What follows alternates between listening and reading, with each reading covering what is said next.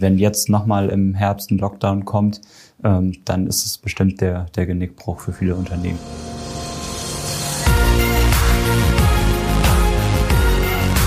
B und P Business Talk. Der Wirtschaftspodcast aus der Metropolregion Hamburg.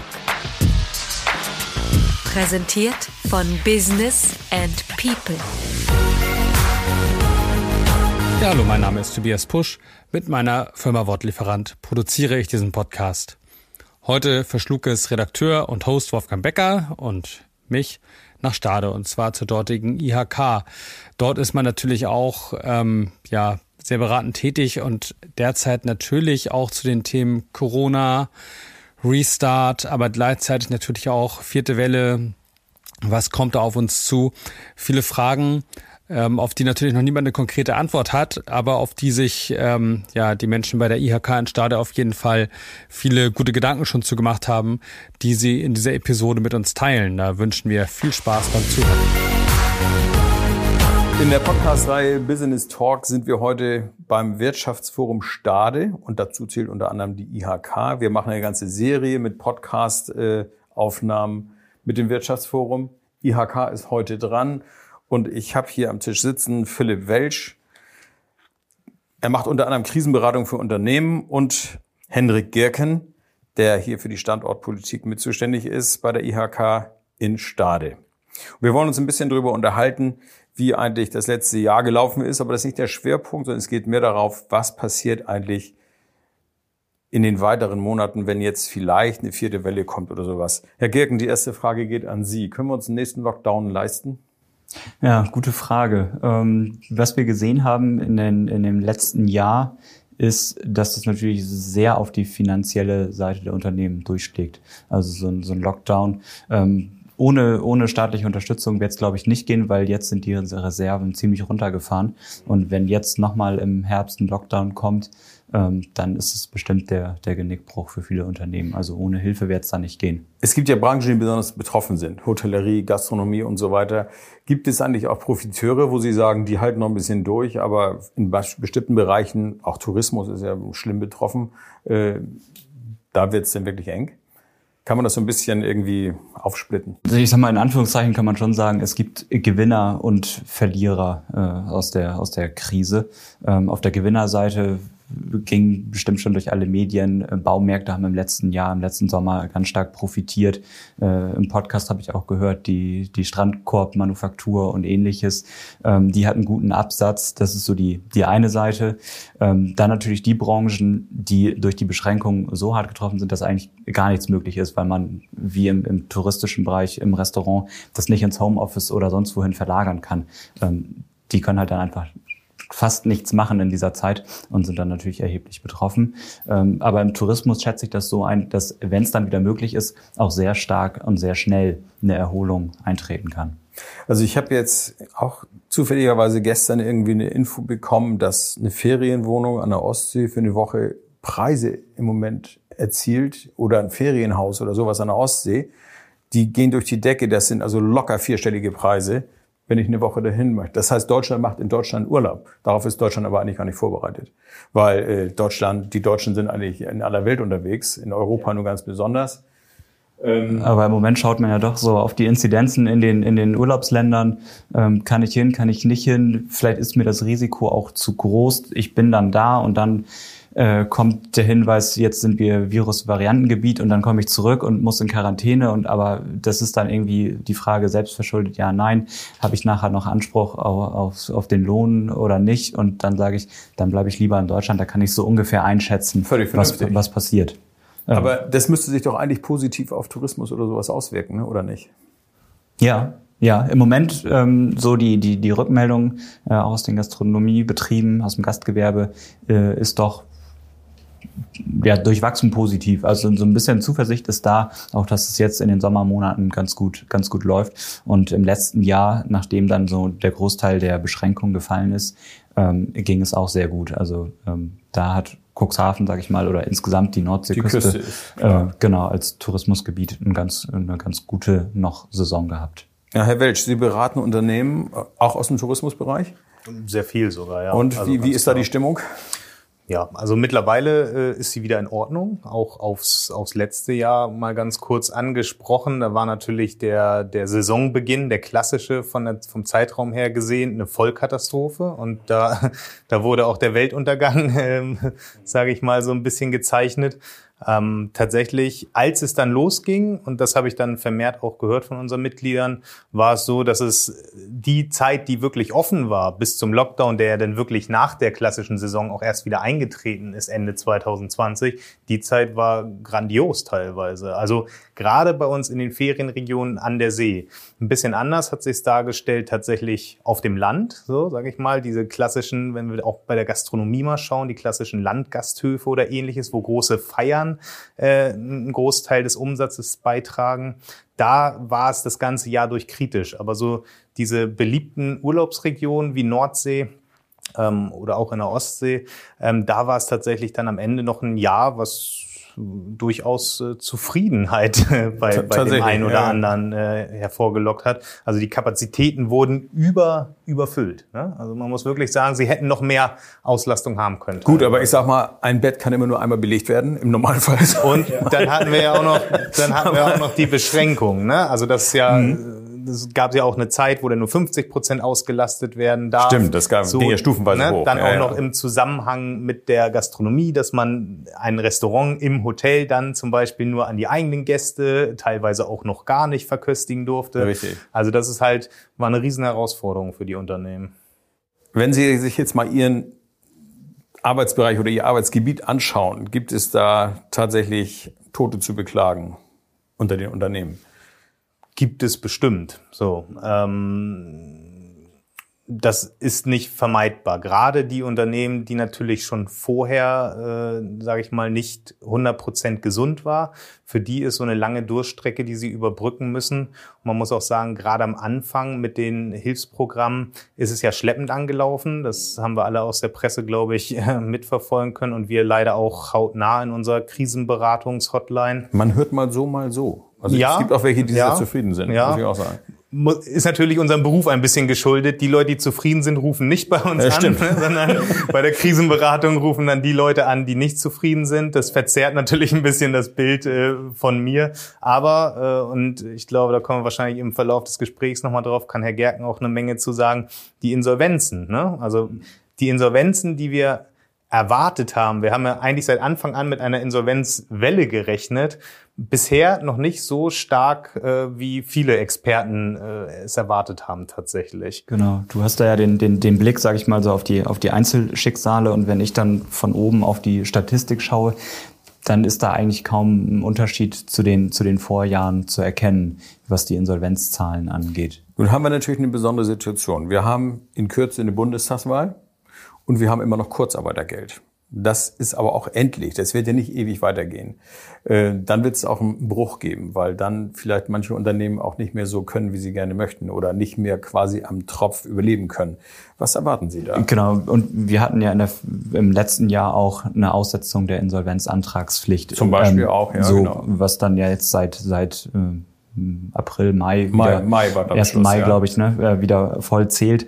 Ähm, und da kommt immer der Hinweis, ja, die Amtsgerichte hängen noch so ein bisschen hinterher, da könnte dann noch ein bisschen was sich aufgestaut haben und kommen. Also wir schauen immer mal drauf, wenn die Zahlen kommen, aber noch ist so der, der, der große Anstieg nicht zu sehen. Und wie eingangs schon berichtet, wir haben ja diverse Blitzumfragen und Umfragen, Konjunkturumfragen äh, im vergangenen Jahr und in diesem Jahr gemacht und auch immer mal so ein bisschen einen Blick auf die Finanzsituation in den Unternehmen geworfen. Und da war auch eine Frage dabei, sind Sie von der Insolvenz bedroht, was eine relativ geringe Prozentantwortzahl hatte. Dafür umso deutlicher zu sehen, ja, es gibt Liquiditätsengpässe ähm, und es geht sehr stark zulasten des Eigenkapitals. Also ich glaube, viele sind durch ein Polster, was sie sich in den letzten Jahren erarbeitet haben, ich sag mal, relativ glimpflich ähm, durch die Krise gekommen und deswegen vielleicht ein Bezug zur Eingangsfrage, wenn es jetzt nochmal in den Lockdown geht und ähnliches, ähm, dann ist halt dieser schützende Puffer, den die Unternehmen hatten, weg. der ist dann weg. Der, der ist dann weg. nicht mehr das da. heißt, dann wird es zum Schwur kommen, dann wird man merken, ob es wirklich nochmal reinhagelt. Nun haben wir, äh, Sie sagten das, Herr Welsch, wir haben jetzt eine ähnliche Entwicklung wie letztes Jahr. Die Zahlen rutschen wieder so langsam hoch. Wenn wir nach Frankreich gucken, da ist die vierte Welle bereits voll im Gange. Wenn wir nach England gucken, das ist eine einzige Welle. Und auch in Deutschland werden wir nicht verschont bleiben. Es fängt klein an und man ist noch in so einer Phase, wo man sagt, ist beruhigend, ne? also gerade eben zweistellig, geht noch mit den Inzidenzen. Ähm, trotzdem scheint da wieder was zu kommen. Und die Zahlen, die wir jetzt täglich hören, sind also auch nicht gerade so, dass man jetzt beruhigt sich hinlegen kann und sagt, toll, alles im grünen Bereich. Ähm, wird es auch genauso ablaufen wie letztes Jahr? Von, von den politischen Reaktionen, auch von den Vorgaben, von den Beschränkungen, von den Einschränkungen? Oder müsste man da jetzt eigentlich anders rangehen? Also ist die Inzidenz, das wäre jetzt konkret die Frage, ist die Inzidenz eigentlich der einzige, das einzige Parameter, mit, mit dem wir beurteilen können, ob eine Krise jetzt wirklich kritisch wird oder nicht? Das ist natürlich die große Frage. Ne? Also das, das sind natürlich, da streiten sich die Experten sicherlich äh, im Moment drüber. Wir sind ja alle Virologen. Ne? Wir sind alle Virologen seit, seit dieser Corona-Epidemie. Seitdem die EM vorbei ist, sind wir wieder alle Da sind wir jetzt wieder Virologen. Ja, ja genau. Wir wissen nicht, welches Motoröl in unserem Auto ist, aber Virologen sind wir alle, genau. Nein, also ähm, da muss man natürlich äh, ganz klar abschätzen und das können wir noch nicht. Wir wissen natürlich nicht, wo, wo stabilisiert sich diese Welle? Ne? Also die, die ganze Thematik mit der, mit der Impfkampagne. Ne? Also viele Leute sind geimpft. Was hat das für Auswirkungen? Das ist halt das Neue in diesem Jahr, was wir noch nicht äh, reproduzieren können aufs alte Jahr, um da Vergleiche anzustellen. Ähm, gut, ob die Inzidenz, ob der Inzidenzwert jetzt als einziger Parameter noch, noch angebracht ist, persönliche Meinung vermutlich nicht. So, aber das müssen sicherlich irgendwann Experten mal festlegen, was da denn noch für Zusatzparameter, ob es dann äh, die, die, die Bettenauslastung auf der Intensivstation ist genau. oder ähm, die, die Krankenhauseinweisung aufgrund von Corona. Ähm, das wird sicherlich nochmal spannend zu verfolgen sein. Aber ganz wichtig ist für die Unternehmen in unserer Wirtschaft, ähm, dass und das muss anders laufen wie letztes Jahr, eine Perspektive da ist und ein Plan da ist. Ne? Also dass man sagt, es muss konkret feststehen, was passiert, wenn die Inzidenz oder die, die Auslastung in Intensivbetten bei x Prozent steht, ähm, was passiert dann? Haben wir dann wieder einen harten Lockdown oder äh, ist ab der und der Zahl passiert das und das? So und wenn wenn man da eine ganz klare Planungsperspektive hat, dann kann man damit auch arbeiten. Aber die gab es letztes Jahr nicht und ich fürchte mal, auch dieses Jahr wird sie nicht geben, weil sich die Verhältnisse ja auch ändern. Jetzt haben wir eine Delta-Variante. Das klingt immer so harmlos, aber ist eine Variante. Ich sage mal, das ist eine Mutation, die in England so richtig reinrasselt, obwohl da die Impfquote recht hoch gewesen ist. Also auch immer noch ist. Aber man merkt, es, es rumst da trotzdem. Und die haben wahnsinnige Zahlen. Und das sind für mich immer so, also die Engländer sind für mich immer so ein bisschen, so ein bisschen Blick in die Zukunft. Wie, wie kann sich, wie kann sowas so völlig aus dem Ruder laufen? Ähm, okay, wir Deutschen neigen ja dazu, denn auch mal alles schwarz zu sehen und erstmal den schlimmsten Fall anzunehmen. Das muss ja nicht so kommen. Ist auch beim letzten Mal nicht so gekommen. Aber das, das macht die Sache so schwierig und so schlecht planbar. Also das Thema Plan nochmal. Ich habe mit vielen Unternehmern gesprochen und das größte Problem war, wir können nicht planen. Ich weiß nicht, kann ich in einem Monat eine Reise machen, eine Dienstreise. Ich müsste als Außenhändler dringend mal zu meinen Kunden oder zu meinen Lieferanten.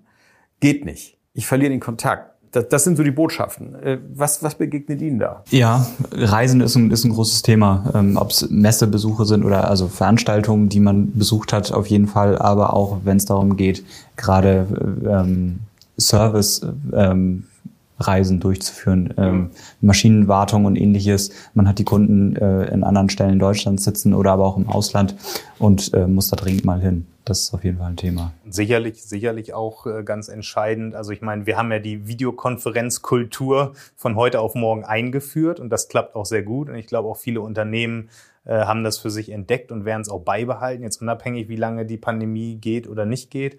Ähm, aber es gibt, und das, das wird mir auch immer mal wieder mitgeteilt, es gibt einfach Gespräche, die möchte man nicht per Videotelefonie führen. So das klassische, äh, die klassische Morgenbesprechung in der Abteilung, alles in Ordnung. Wenn es um Betriebsübernahmen oder ähnliches geht, wo sehr viel Geld im, im, im, da möchte man mindestens einmal die Person in 3D gesehen haben, in die Augen geblickt haben und nicht wissen, ob er ein Hintergrundbild hat. Und ja, sagt, richtig, genau. Ne? Also ja, das, das ist halt solche Sachen, die, die nach wie vor einfach wichtig sind. Bei mir in der Beratung, ich bin nicht nur für die Krisenberatung, auch für die Nachfolgeberatung zum Beispiel zuständig. Und da musste ich relativ schnell, sobald es ging, sagen, also jemand, der seinen Betrieb abgibt, äh, im Alter von 55 bis 70, sage ich mal, 75 oder 80. Ähm, wenn man den beraten möchte, dann möchte der vor einem sitzen. Ne? Das ist einfach, das sind ganz sensible Themen, die man da bespricht. Das ist eine Lebensentscheidung. Das sind ne? Lebensentscheidungen und da möchte der nicht vor, vor einem Bildschirm sitzen und äh, mit jemandem sprechen, den er noch nie gesehen hat. Und das, das ist einfach eine, eine Entwicklung, die muss irgendwann auch wieder zurückkommen. Ne? Also, na gut, aber ich sage mal, viele Geschäfte entstehen ja eher abends beim Bier als in irgendeinem Meeting. Genau. Das ist das, was ich auch so höre, gerade aus dem Handelsbereich, Ja, was, Großhandelsbereich. was wir auch Also, zurückgespiegelt bekommen, ist, also Videokonferenzen sind gut, werden auch bleiben, haben ihre Daseinsberechtigung. Aber so nach einem Jahr, eineinhalb Jahren ist man so langsam drüber und sagt, es wäre mal wieder schön, sich wirklich äh, vor Ort treffen zu können, im persönlichen Gespräch oder in einer kleinen Gruppe, wie auch immer, sich auszutauschen. Ja, ja, es, es, es hat ja quasi Auswirkungen, die wir noch nicht so richtig im Blick haben. Ich sprach mit einem Mann, der ist also im Fruchthandel tätig und das eben auch weltweit, der mir sagte, also ich verliere langsam den Kontakt zu meinen Lieferanten. Ich muss da einfach regelmäßig mal vor Ort sein. Ich muss mal nach Südamerika gucken, wie es sagt. Wenn ich das nicht mache, dann, dann wird das langsam, geht die Bindung flöten. Das heißt, der Lieferant, der sucht sich dann auch vielleicht jemand anders, wo er irgendwie das einfacher hinkriegt. Gerade jetzt mit den Warenströmen, die so angeschlagen sind. Und das, da ist mir klar geworden, das ist ein wichtiger Aspekt, den man im Moment gar nicht so im Blick hat. Man sagt, man kann es ja anders lösen. Aber diese andere Lösung ist keine gute Lösung. Mit dem habe ich auch gesprochen. Wahrscheinlich mit dem gleichen, aber Ja. ganz klar, das ist, das ist bei uns auch ein Thema, das aufläuft. Ähm, gerade auch, wenn es in den asiatischen Raum zum Beispiel geht, zu Lieferanten, wo es einfach vonnöten ist, dass man auch mal im Rahmen der Qualitätskontrolle, sage ich mal, vor Ort ist und äh, überprüft, ob, ob das noch mit den Standards des Unternehmens auch ähm, ja, zu vereinbaren ist, sage ich mal. Zum Beispiel. Ne? Das, das ist was, was den Unternehmen ganz, ganz stark fehlt. Ja. Thema Warenströme. Ähm, ein Thema, was wir auch schon im Podcast behandelt haben, ist Materialknappheit. Äh, gerade weil Sie Baumärkte vorhin ansprachen. Ähm, Herr Girken, merken Sie das bei den Unternehmen, dass das, äh, sagen wir mal, Prozesse in Stocken geraten, weil was fehlt? Wir haben es im Autohandel teilweise, es können keine E-Autos ausgeliefert werden, weil irgendwelche Chips aus China fehlen, die sitzen dann irgendwo im Suezkanal und dürfen nicht mehr weg und, und, und diese üblichen Geschichten. Ähm, wie, wie ist da die Situation? Merkt man das hier an der Basis? Ja, also die, die Rückmeldung der Unternehmen ist auf jeden Fall da. Ähm, man sieht das auch ganz gut an den, an den Zahlen in unserer Konjunkturumfrage. Seitdem sich die Industrie im Sommer letzten Jahres wieder so im, im Aufschwung, im Aufwind befindet, ähm, sehen wir in der Frage nach den Risiken, da haben wir so eine Kategorie Energie- und Rohstoffpreise, äh, auch einen deutlichen Schwenk nach oben. Also so wie sich die Lage in der Industrie bessert, äh, steigt im gleichen Maße oder sogar noch schneller auch dieser, dieser Risikofaktor Energie- und Rohstoffpreise, wo jetzt nicht nur die Preise, sondern auch die Verfügbarkeit drunter zu fassen ist, deutlich an. Und jetzt im, in der letzten Umfrage äh, war es in der Industrie ganz klar acht von zehn Unternehmen, die sagen, ähm, das ist ein Risiko und nicht erst eins, was kommt, sondern das ist jetzt da. Ähm, wir kriegen keine, keine Rohstoffe ran, wir kriegen auch keine Materialien ran oder wenn dann nur zu extremen Preisen. Ähm, und das, das wirkt sich auf die Unternehmen natürlich Ja, wir aus. haben es im Baubereich, haben wir es bei den Dämmstoffen, wir haben es auch bei Kanalrohren, weil irgendwelche Kunststoffe fehlen. Wir haben es äh, ganz extrem beim Holz. Äh, und das hat eine eigene Dynamik. Jemand, der mit diesen Dingen arbeitet, legt sich möglichst viel auf Halde. Das heißt, er zieht noch mehr vom Markt weg. Also das äh, ist, ist so ein Ding, was irgendwie völlig aus dem Rhythmus geraten ist. Zeigt ja aber auch, wie ähm, komplex und wie fein abgestimmt eigentlich das System vorher gelaufen ist. Diese ganze Just-in-Time-Wirtschaft, in der wir hier leben, die ist ja so fein abgestimmt. Wenn da irgendwo ein Rädchen knackt, dann, dann ist das so ein Dominoeffekt, ne? Ja, also ich, ich merke das in meinen Einzelberatungen auch ganz stark und äh, was auch äh, bemerkenswert ist oder zu erwähnen ist, es ist auch unabhängig von der Unternehmensgröße. Ne? Also es ist Ja. von, von dem großen Produktionsunternehmen, was seine Tonnen an Rohstoffen nicht zur Verfügung hat, bis hin zum kleinen Computerladen um die Ecke, äh, der seine Kunden nicht mehr bedienen kann. Der, konfiguriert normalerweise PCs, sage ich mal, äh, für seine Kunden. Der kriegt nicht mehr die Chips. Ne? Also der hat Lieferzeiten von neun Monaten und bezahlt das Dreifache von dem, so, wo er auch sagt, das, das kann ich mir gar nicht, kann ich mir gar nicht leisten mehr diesen Geschäftszweck. Der hat sich jetzt eher wieder darauf spezialisiert, den Service äh, dabei zu machen und nicht die die Neuverkäufe, ne? weil er das nicht mehr leisten kann. Ähm, und was Sie schon richtig gesagt haben, also es ist so verzahnt und so just in time, dass diese Auswirkungen der Corona-Pandemie jetzt dazu führen, und wir sehen es ja auch jeden zweiten Tag äh, in, in großen Wirtschaftsblättern ist es einfach die Headline, dass die Rohstoffpreise noch teurer werden und die, die Lage noch verknappt ist. Und das ist sicherlich ein Zusammenspiel aus vielen Faktoren natürlich. Ne? Corona äh, ist davon ein ganz großer. Die Container sind nicht mehr da, wo sie benötigt werden. Die Häfen sind komplett überlastet. Dann kommt auch noch einer, der im Suezkanal sagt, ich probiere mal zu wenden. Ja, halte mein Bier. Das ist In Kanada kommt der Borkenkäfer dazu, Ja. äh, die ja sonst auch ein großer Holzexporteur sind. Genau. Mhm. Und dann noch den Punkt, den Sie angesprochen haben, ganz großer Punkt. Und da sind wir wieder bei der Eingangsfrage. Äh, es ist alles verzahnt. Kann sich äh, Deutschland noch einen weiteren Lockdown leisten, einen Komplett-Lockdown? Und da würde ich ganz klar sagen, nein, können sie nicht, weil die Leger halt auch leer sind. Die Frage ist ja, wieso haben wir so wenig Insolvenzen? Und da gab es äh, schon Studien zu, wo herausgefunden wurde, dass viele Unternehmen, ne, insbesondere Großunternehmen, die untersucht werden konnten anhand von Bilanzen, die vorlagen, die haben ihre Vorräte verkauft. So, die haben nicht mehr neu eingekauft, um Liquidität zu generieren. So, bei den Kleinen lässt sich vermuten, da wissen wir es nicht, da gibt es keine Studie drüber, aber es lässt sich vermuten, dass die es genauso gemacht haben. Ja? Das Also heißt, wenn ich setze das gebundene Kapital frei. Richtig, weil ich es ja im Moment eh nicht mehr brauche, Ja, weil eh. ich die Umsätze nicht fahre. so, das heißt, diese, dieser Liquiditätsfaktor ist jetzt weg. Und wenn jetzt nochmal ein Lockdown kommt, dann, Dann ist nur noch heiße werden. Luft zu verkaufen, weil da ist nichts mehr drin. Ja, also das sind viele, viele Aspekte, die äh, ja nicht unbedingt so ein gesamtpositives Bild zeichnen, sondern eher auch Probleme aufzeigen, die auf uns zurollen. Gibt es für Sie, sagen wir mal so, dass das wäre auch nochmal so ein schöner Abschluss für so ein Gespräch, gibt es für Sie einen Punkt, wo Sie sagen, das sind so die, die drei Dinge, die aus unserer Sicht für die Wirtschaft jetzt passieren müssten? Aus politischer Richtung meinetwegen.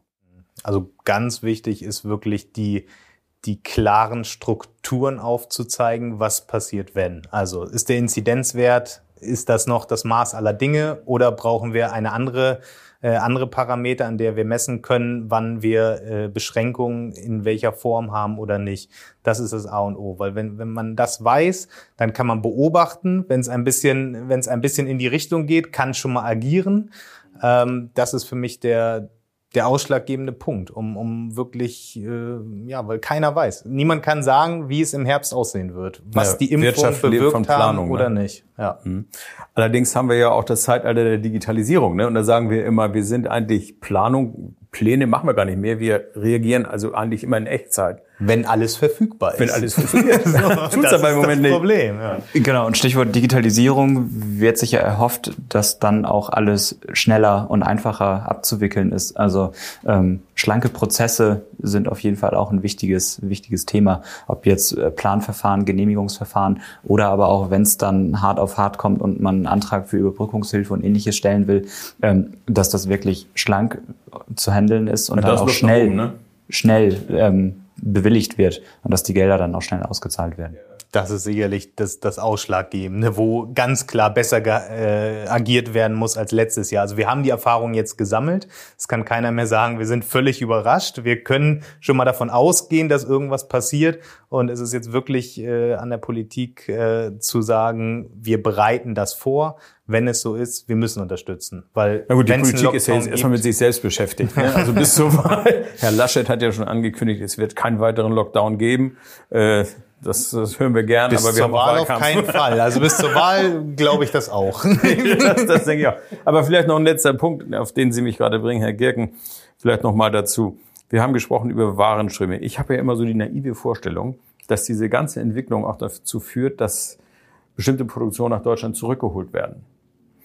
Äh, Wir sind abhängig davon, ob ein Chip aus China kommt. Wir sind abhängig davon, ob irgend so ein Telefongehäuse aus China kommt. Es kommt alles aus China. Gibt es da eine reale Chance oder ist das eigentlich etwas, was kostenmäßig überhaupt nicht darstellbar ist? Kann ich tatsächlich noch mal ganz kurz was zu Gerne. sagen an, aus einem Praxisbeispiel. Äh, ein Großhändler, den ich äh, ja im Kontakt hatte in, im, im Sinne der Beratung und der hat mir auch sein Leid geklagt. Also es sind Container, die er vor einem Jahr oder vor anderthalb Jahren vor der Corona-Krise äh, für 2000 Euro Fracht bekommen hat, kostet heute 8000 Euro.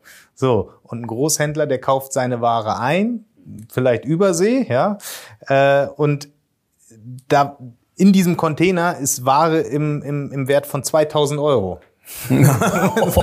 Soll ich mir jetzt Ware im Wert von 2000 Euro und die kostet 8000 Euro, gerade bei den sperrigen Sachen, die günstig verkauft werden. Ja, ja, Als ja. Beispiel hat er genannt einen, äh, einen großen Weinständer, ja, im Einkauf 50 Euro. So, aber der nimmt Platz weg in diesem Container. und sowas lässt sich einfach dann in solchen Situationen, er hat gesagt, der Container bleibt da stehen. Den hole ich hier nicht rüber. Das, äh, Ja, also ist, ist es eine Chance oder ist es eine Bedrohung? Das ist ja die Frage. Wenn wir solche Verhältnisse haben, wenn sich die Kostensituation derart negativ verändert, dann müsste es doch irgendwann einen Punkt geben, wo ich sage, okay, diesen Weinständer lasse ich hier irgendwo bauen. Es ist sowohl als auch. Also der, der, das konkrete Unternehmen hat gesagt, er ist jetzt stark in Osteuropa auf der Suche nach Produktionskapazitäten. In Deutschland sagt er, kann er es nicht abbilden zu den, zu den Preisen, ähm, die er dafür auch generieren kann. Da muss ja auch der Verbraucher dann mitmachen und sagen, ich würde den Preis zahlen. Ne? Ja. Das ist, ist dann eher wieder ein Nischenmarkt als die breite Masse. Ähm, aber eine Bedrohung, ganz klar, solange wir so in dieser Struktur sind, wie wir es aktuell sind. In globalen es, Genau, in dieser globalen Struktur. Und es gibt einen so massiven Zusammenbruch, dann ist es eine Bedrohung, ganz klar. Gut. Das letzte Wort geht an Sie, Herr Gerken. Sagen Sie mir doch einfach nochmal, wagen Sie mal eine Prognose. Wo sind wir in einem Jahr? Dann haben wir eine, eine, eine vierte Welle hinter uns. So, so, so weit wage ich mich aus dem Fenster lehnen. Ähm, Im Moment Es ist eine gemeine Frage. Kein Mensch kann Prognosen stellen im haben, Moment. die, haben die Unternehmen äh, Zuversicht auf jeden Fall, äh, schauen zuversichtlich nach vorne, aber das kann sich natürlich von einem auf den anderen Tag ändern, wenn es dann heißt, jetzt geht es in Lockdown und ähnliches. Jetzt kommt die Gamma-Delta, sonst was Variante. genau, genau, das Alphabet lässt da ja noch ein bisschen was zu. Ähm, ja, aber ich, ich glaube, wenn wir einen vernünftigen Plan haben, der klar macht, welche Rahmenbedingungen äh, wir haben, was ist möglich, was ist nicht möglich, dann kommen wir da auch ganz gut durch. Schönen Dank für das Gespräch und ich glaube, wir haben eine ganze Menge angesprochen. Ja, Ja. Ja, vielen Dank Ihnen. Gerne. Danke.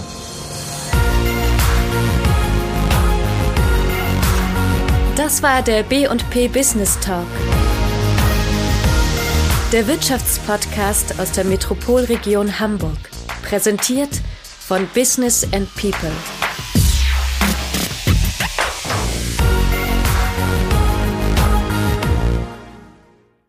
Dieser Podcast wurde produziert von Wortlieferant.de